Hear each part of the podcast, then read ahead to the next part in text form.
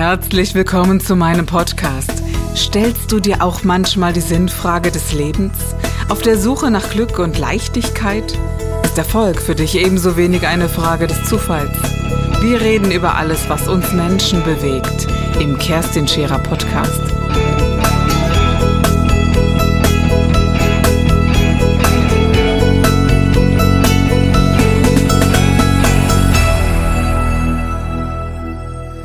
Endlich wieder eine neue Sendung. Das ist das eine, aber das andere ist auch, es ist nicht nur eine neue Sendung. Ich habe heute einen Granatengast. Jetzt kann man ja sagen, Mensch, Kerstin, das sagst du ja immer. Nein, das sage ich nicht immer.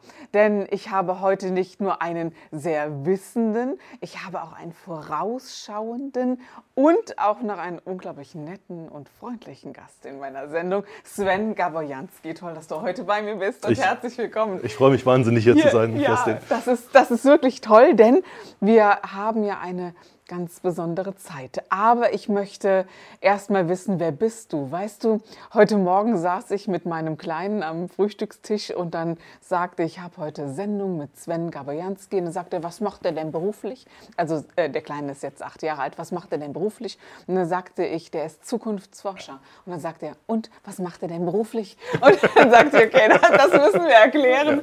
Ich glaube, die Frage haben heute einige. Ja, ja genau.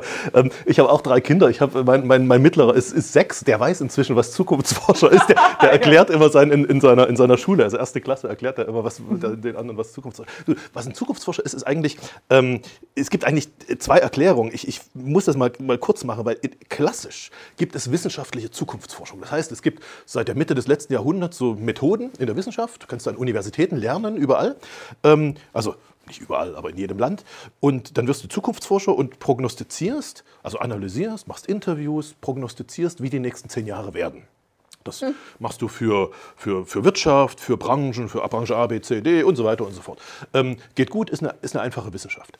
Ähm, aber das hat sich in den letzten 20 Jahren, und das hat ein bisschen was auch mit uns zu tun, ähm, sehr verändert. Weil, ähm, weil vor 20 Jahren waren die Zukunftsforscher die, die irgendwie Bücher geschrieben haben, wie wird die Zukunft, wie ist es 2030, 2050 und so weiter. Ähm, und dann haben sie sich zurückgelehnt und haben gesagt, so jetzt macht mal was damit. Ja?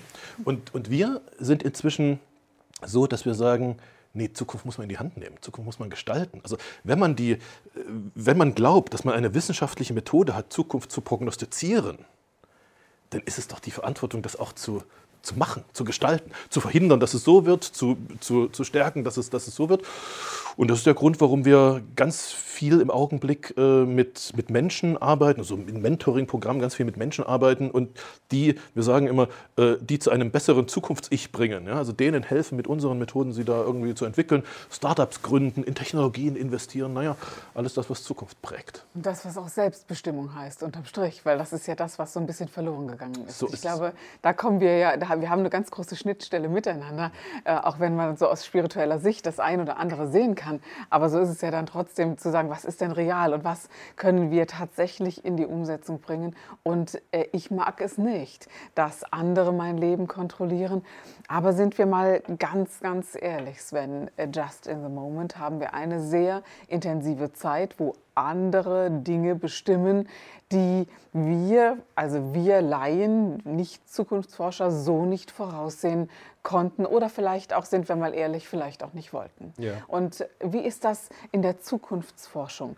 Ist das ein plötzlich eintretendes Ereignis, eine Pandemie zu erleben oder einen Krieg in Europa zu erleben? Oder ist das etwas, wo ihr sagt, naja, das war schon vorauszusehen?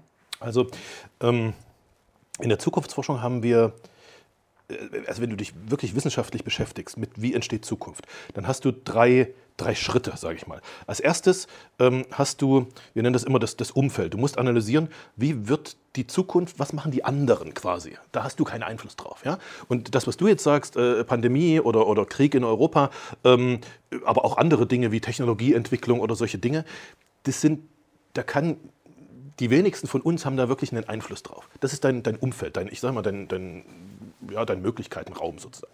Aber der ist so riesig sozusagen, innerhalb dieses Möglichkeitenraums, das ist dann der zweite Schritt, hast du, wir, die Verantwortung, ähm, uns sozusagen unser bestmögliches, unsere bestmögliche Zukunft zu, also erstens auszudenken, ja, äh, das ist jetzt nicht wissenschaftlich gesprochen, ähm, und, dann, und dann zu erreichen.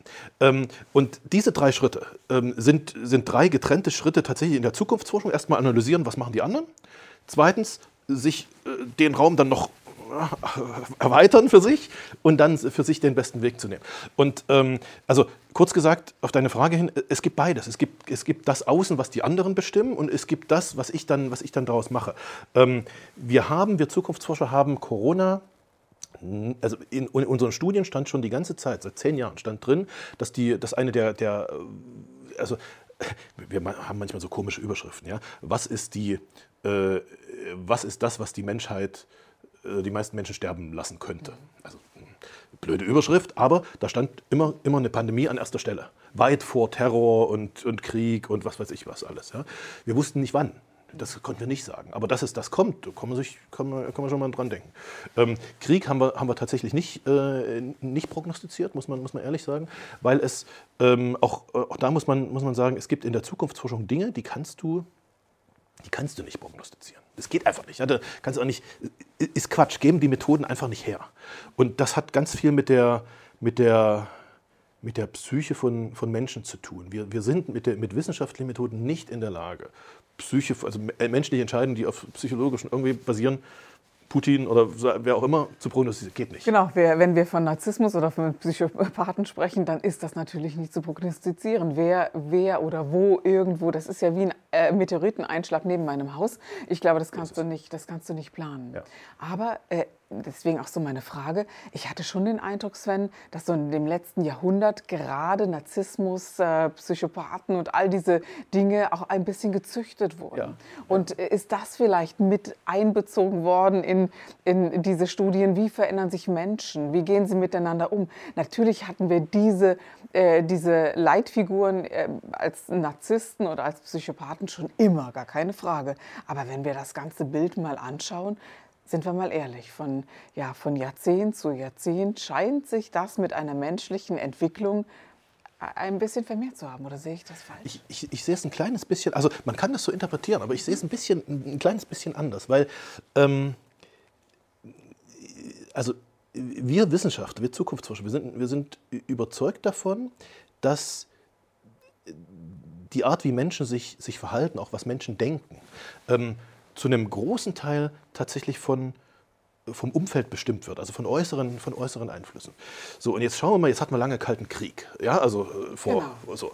Ähm, und klar, Kalter Krieg war die, war, wie soll ich sagen, der war, war das Zeitalter von, äh, von, von Schwarz und Weiß, von Gut und Böse, keine Grautöne und, und mhm. so weiter. So.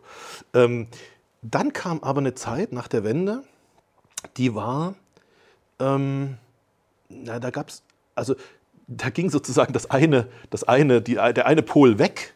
Äh, also jetzt heute sehen wir, dass Russland nicht weggegangen ist äh, als Pol, aber, aber damals dachten wir irgendwie 20 Jahre lang, dass das wäre weg. Dann gab es plötzlich kein Gut und Böse mehr, plötzlich war, war, war, Zeit, war Zeit, für Grautöne. Da gab es so die, die großen, äh, die großen, auch in der Politik, die großen, die großen äh, Prognosen hin, wir werden ein europäisches Haus und nicht mehr, ja, und so weiter.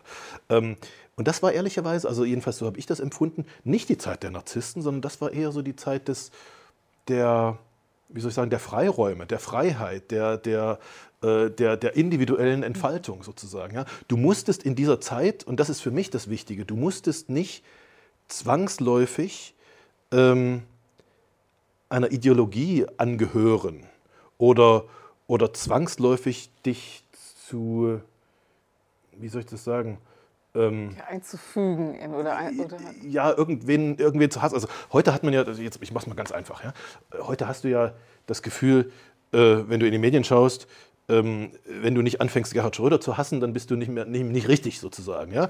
Äh, vor, vor ein paar Wochen hatten wir das Gefühl, irgendwie, ähm, wir waren nicht richtig, wenn wir nicht plötzlich Querdenker und Impfgegner gehasst haben und so. Also wir, wir werden sozusagen immer in eine Bekenntnisecke im Augenblick ge gesteckt. Ja? Und ähm, und das, das, das, also jetzt kann man natürlich sagen, ja, die Menschen sind so, die, die, die werden immer mehr so. Ich, äh, ich sage eher, nee, nee, das Umfeld der Menschen ist so. Ja? Also die, besonders die Medienlandschaft. Und das hat wiederum sehr materielle, sehr rationale Gründe. Die Medienlandschaft, die, die springt von einem von einer Zwangsbekenntnis quasi auf die nächste. Erst, erst waren wir gegen den islamischen Terror, dann war, war Corona, da, seitdem ist islamischer Terror offensichtlich nicht mehr da, ja, sozusagen. Und, naja, und, und, und, also, und warum ist das so? Ähm, aus meiner Sicht hat das nicht, also hat das natürlich was mit den Menschen zu tun, ist ja klar. Aber im Wesentlichen ist das eine sehr materielle Sache, das hat mit dem Geschäftsmodell von Medien zu tun. Medien haben ein sterbendes, also die klassische, so Fernsehen, ja, irgendwie so, ähm, also nicht das, was wir jetzt hier machen, sondern so die ARD und Nein. ZDF, ja. ähm, äh, und, und Radio. Und also einfach diese ganzen klassischen Großmedien, diese Massenmedien, die haben, ähm, die haben ein, ein Geschäftsmodell, was äh, natürlich angegriffen wird, kennt jeder durch Netflix und Amazon und so weiter. Das, die, das, und und die, die verteidigen das mit immer mehr. Äh, immer mehr Bekenntnis zu Werten, immer mehr, äh, also zu angeblichen Werten, ja, ähm, immer, mehr, immer mehr Skandal und, und, und so weiter. Das ist eine reine aus meiner Sicht immer eine reine Verteidigung von, äh, von dem Geschäftsmodell. Und dadurch drücken sie aber die, die Gesellschaft in, in, so eine, in so eine Ecke. Äh, ja, vielleicht so dieses Zwangs, dieses, diese Notwendigkeit zum Zwangsbekenntnis ist irgendwie so muss aus meiner Sicht nicht, nicht so sein. Ja? Kann auch wieder anders sein. Ähm, ist, ist aus meiner Sicht keine lineare Entwicklung, die dann irgendwie immer so weitergeht und dann endet es in der Apokalypse. Nö, wenn die, wenn die Zeichen der, des Umfeldes sich wieder verändern, wenn da in Russland ein neuer Gorbatschow kommt irgendwann mal, ja, habe ich eine große Hoffnung drauf. Ich Bestenfalls so schnell wie möglich. So schnell, genau, ja, das, ja, genau, das, genau. das, wissen wir nicht, aber, aber ich glaube, wir kommen, also so, so schlimm das jetzt ist, was da passiert, aber, aber wir kommen dem neuen Gorbatschow aus meiner Sicht gerade näher, als wir, als wir vor vier Wochen waren. Weißt du, das äh, Faszinierende ist ja, also äh, ich bin ja nun eine, wirklich eine bekennende Spirituelle und viele, die, die mich hören und sehen ja natürlich auch. Und wir, äh, wir heißt also viele in meiner Gemeinschaft, die wir gucken gar kein Fernsehen mehr, seit ja. Jahrzehnten nicht mehr. Wir kennen keine Nachrichten, ich kenne das auch heute nicht. Deshalb kenne ich faszinierenderweise auch das nicht persönlich, was du beschreibst. Ja. Ich kenne das natürlich, deshalb schaue ich es auch nicht an. Also äh, ich werde nie vergessen, ich kam in die Bäckerei, da, da lag dann die Bildzeitung und alte Frau in Knast war so die Titelstory. Dann dachte ich, wow, wir haben noch nicht mal ein vernünftiges Deutsch, aber alte Frau in Knast. Auch das macht ja etwas mit uns. Und wenn wir von Respekt und, äh, und Geist sprechen, dann heißt das auch, wir achten sehr darauf, was fällt denn darauf. Also welches Buch lese ich, ja. welche Informationen äh, suche ich mir und welche nicht. Interessanterweise, jetzt ist das anders. Du wirst wirst in dieser Zeit in eine Art Zugzwang gebracht, wenigstens es dir mal anzuhören. Und ich habe viele Menschen in meinem Umfeld, die äh, durchaus sehr vehement ihre Meinung äh, vertreten und sie auch kundtun. Und wenn ich sie nicht hören will, mir trotzdem kundtun. Das erleben sehr, sehr viele Menschen. Und ich habe das ein bisschen anders gesehen als du äh, in den letzten Jahrzehnten, dadurch, dass dieses äh, Mehrwohl eines Menschen immer wieder dran war. Wir haben gesagt, gerade in Coachings, Trainings und all diesen immer weiterdenken, große Visionen, immer höher, immer weiter. So ist es einigen äh, wirklich geglückt, auch höher und weiter zu kommen und haben sehr wohl etwas äh, anteilmäßig, äh, anteilmäßig im Sinne Narzissmus oder, oder, oder entwickelt. Also nicht, dass man damit geboren wurde, sondern es hat hat sich herausentwickelt. Und das ist mir schon, wenn ich so ehrlich sein darf, so, so aufgefallen, dass Menschen sich hineinboosten in ein, oh, ich kann weiter und vielleicht nennen wir es auch anders. Das ist vielleicht ein bisschen leichter. Äh, aber was interessieren mich andere Menschen? Was interessiert mich links und rechts, was so passiert? Und deswegen glaube ich, dass wir sehr nah äh, beieinander sind von, von, der, von der Idee dessen. Ich bin überzeugt davon, dass wir eine bessere Welt hinbekommen. Aber, und das ist, glaube ich, so dieses Aber, es wird auch Zeit, sie zu gestalten. Ja. Und jetzt bin ich gespannt, was du sagst. Wie gestalten wir sie jetzt am besten? Was sagt der äh, Zukunftsforscher, aber auch was sagt der Sven? Ja. So ganz persönlich dazu. Also, ich. Es gibt, es gibt da so eine, in, auch in mir gibt es so eine, so eine, so, so eine, so eine kleine Antwort, oh, ich weiß gar nicht, vielleicht ist die auch größer als die große, aber es gibt, eine, also es gibt, es gibt zwei Antworten. Ja. Es gibt die eine, die sehr persönliche. Ähm, äh, auf den, äh, ich, ich habe ich hab letzte Woche ähm, in dem Gespräch auch über, über Ukraine und, und so weiter ähm, von einem klugen Mann ähm, die Frage gehört, äh, vielleicht wird der, der Krieg in Europa äh, erst dann gelöst, wenn wir den Krieg in uns lösen. Ja, und genau. das ist, das ist die, das ist ich glaube, das ist die Hauptfrage, die ich so dir so stellen möchte. Ja. Genau. Und, ähm, und der, der, der, Krieg in, in, in, in mir in dem Fall oder in uns, der hat, jedenfalls so wie ich, so wie ich es verstehe, ähm, tatsächlich etwas damit zu tun, sich, sich frei zu machen von den, von den Zwangsbekenntnissen, über die ich vorhin gesprochen habe, ähm, und von, von Dingen, von Ideologien, die, äh, die nicht, wie soll ich sagen, die, die, also aus meiner Sicht jedenfalls nicht zum Ziel führen. Ich versuche das, versuch das mal zu beschreiben, was ich damit meine. Wir haben, als Zukunftsforscher rechnest du immer aus der also du prognostizierst die Zukunft und dann rechnest du zurück sozusagen, was der, was der Weg ist. Du fragst dich nicht, was ist mein nächster Schritt, sondern in zehn Jahren will ich da sein und was war der letzte Schritt und Methode heißt Backcasting. Wenn wir, ich, ich mache mal eine, eine, einen kleinen Zeitsprung gedanklich, wenn wir im Jahr 2040 oder 50 auf dieser Welt leben, dann ist, dann ist eine der, also der wahrscheinlich wichtigste Trend, dass wir im Jahr 2040, 50 irgendwie 10 Milliarden Menschen auf dieser Welt haben. Kann man gut finden, kann man nicht gut finden. Das ist eine sehr, sehr hohe Wahrscheinlichkeit, dass es so ist. So, wenn du 10 Milliarden Menschen auf dieser Welt, also wenn, wenn du das, das Gefühl in dir hast, dass, dass es wichtig ist, diese 10 Milliarden Menschen, dass die ein, ein gutes Leben führen dürfen, dann brauchst du, ähm, ich, ich fange mal bei Banalem an, dann, brauchst du, dann müssen die was essen. Dann müssen die was trinken. Dann brauchst du also ganz viel Essen. Du brauchst 50 Prozent mehr Nahrungsmittel, steht äh, in unseren Studien. Dann brauchst du äh, Trinkwasser viel, viel mehr. Dann brauchst du Energie viel, viel mehr. Dreimal so viel wie heute in der Weltenergie und so weiter und so fort. So, das, sind, das sind schon mal ganz einfach Basics. Da haben wir noch, sind wir noch gar nicht in, das, in den Menschen reingekommen. Das sind einfach nur das Wasser. So, die kannst du nur herstellen, wenn du, äh, wenn wir uns ein bisschen verabschieden von irgendwelchen alten, äh, alten, naja, alten Gedanken, die äh, die wir zwar gut finden, in die wir uns irgendwie verliebt haben, die aber nicht dazu führen, dass wir 10 Milliarden Menschen auf der Welt ernähren können. Ja, du kannst mit beispielsweise, ganz einfaches Beispiel, äh, so, so, so gern ich Ökolandbau, Biolandbau mag, Biolandbau wird nicht 10 Milliarden Menschen auf der Welt ernähren, das geht einfach schlicht nicht. Ja? Ähm, und jetzt kann ich sagen, ich will das trotzdem, ist okay, kostet dann ein bisschen mehr wahrscheinlich, aber wir werden 50 Prozent mehr Nahrungsmittel produzieren müssen, dadurch, dass wir ähm, Nahrungsmittel dass wir, also, äh, dass wir es entkoppeln, dass Nahrungsmittel nicht mehr auf, aus, wie soll ich sagen, aus, aus, aus biologischen Ressourcen entstehen, sondern eben produziert werden. Ja. Gefällt vielen von uns nicht, ist aber, ist aber ein Weg. Ja. Was ist die Alternative? Die Alternative ist, wir machen das aus biologischen, haben nicht genug und dann gibt es Verteilungskämpfe. Was ist besser, kann jeder für sich selber entscheiden. Für mich, für mich ganz persönlich, führt das dazu, dass ich als Zukunftsforscher investiere, dass ich, dass ich in Startups investiere beispielsweise, die solche Technologien bauen. Ja?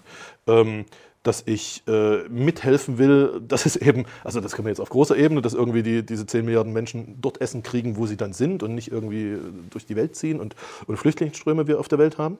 Ähm, äh, und im Kleinen kann man daran auch selber Geld verdienen. Kann man ja irgendwie so. Ähm, also, äh, lange Rede, kurzer Sinn, was macht, was macht Zukunft? Wir haben äh, in mir drin spüre ich, ich muss diese, ich, ich, ich muss loslassen von, äh, von, äh, von, von, von, von Ideologien, von Bekenntnissen, die ich irgendwann mal hatte. Und das heißt nicht, dass ich irgendwie bekenntnislos oder, oder ideologielos bin. Ja? Nee. Aber ich muss sie neu machen. Ich muss mir die Möglichkeit geben, ähm, mich mich neu, mich zu öffnen und, und, äh, und, und neuen Zukunftsmöglichkeiten. Ja. Ich, ich erzähle in meiner, in meiner Mentoring-Gruppe immer, das, das, da gucken die Leute immer ganz, ganz komisch, ähm, weil ich erzähle, du, die, aus wissenschaftlicher Sicht ist es total wahrscheinlich, dass jeder Mensch zu jedem Zeitpunkt des Lebens äh, mindestens, ich sage immer die Zahl 10, die stimmt natürlich nicht, das ist einfach nur ausgedacht, ja, aber mindestens 10 äh, verschiedene Entwicklungswege hat, die in fünf Jahren oder in zehn Jahren zu einem, zu einem viel besseren, zu einem viel zufriedeneren äh, Zustand führen, als er, als er heute ist. Ja. Und mich aufzumachen für diese zehn möglichen und mir dann den, das kann man wissenschaftlich machen, das kann man spirituell machen, wie auch immer man es macht, ja, ist völlig egal. Aber äh, sich erstmal sich erst aufzumachen, sich loszumachen zu, zu machen von den, äh, von den Ideologien, die, wir, die, uns, die uns prägen, die uns geprägt haben. Das ist gar kein ich will das jetzt gar nicht als Vorwurf an uns verstanden wissen. Das ist, ist okay, dass die uns geprägt haben. Aber, aber jetzt muss man es muss losmachen. Das war der Gib dich ganz Podcast mit Kerstin Scherer. Wenn du mehr über mich erfahren möchtest, dann gehe auf meine Website www.kerstinscherer.com oder besuche mich ganz einfach bei Instagram Co. Du interessierst dich für bestimmte Themen, die du jetzt noch nicht gefunden hast? Dann schreibe uns eine E-Mail an info@kerstinscherer.com. Wir freuen uns auf dich.